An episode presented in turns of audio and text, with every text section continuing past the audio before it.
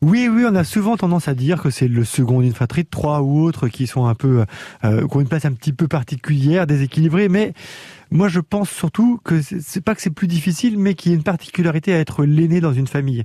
Tout d'abord, c'est cet enfant qui fait de ses parents des parents. C'est-à-dire qu'avant sa naissance, les parents n'étaient, ne sont, n'étaient que des couples conjugaux et euh, par la naissance de cet enfant deviennent un couple parental. Donc ça, c'est un changement radical, fondamental dans cette histoire, dans cette construction de la famille.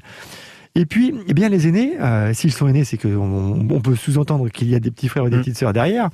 Eh bien, les aînés vont, euh, durant quelques temps, plusieurs années, euh, vivre seuls avec leurs parents. Et donc, à la naissance d'un petit frère ou une petite sœur, ils vont devoir faire un travail extrêmement important, c'est-à-dire apprendre à partager le temps, la disponibilité de leurs parents vis-à-vis d'eux, enfants, au pluriel.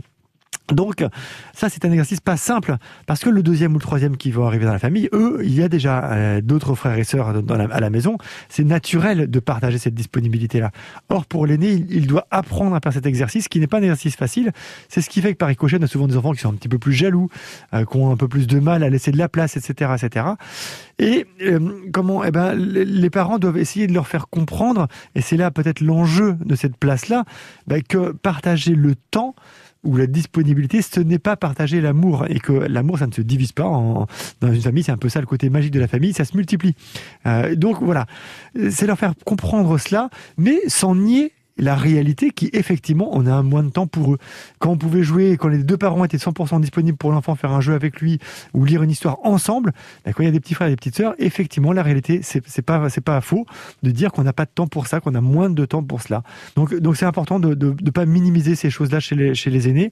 Et puis, ben voilà, parce que souvent on constate que quand on pose la question euh, aux grands, euh, pourquoi tu as un petit frère et une petite sœur, et si on, creuse un petit peu, souvent disent soit c'est pour un, camarade de jeu, mmh. ou soit c'est parce que moi je suis pas assez bien et qu'on a besoin euh, de faire un autre bébé derrière pour que ce soit mieux.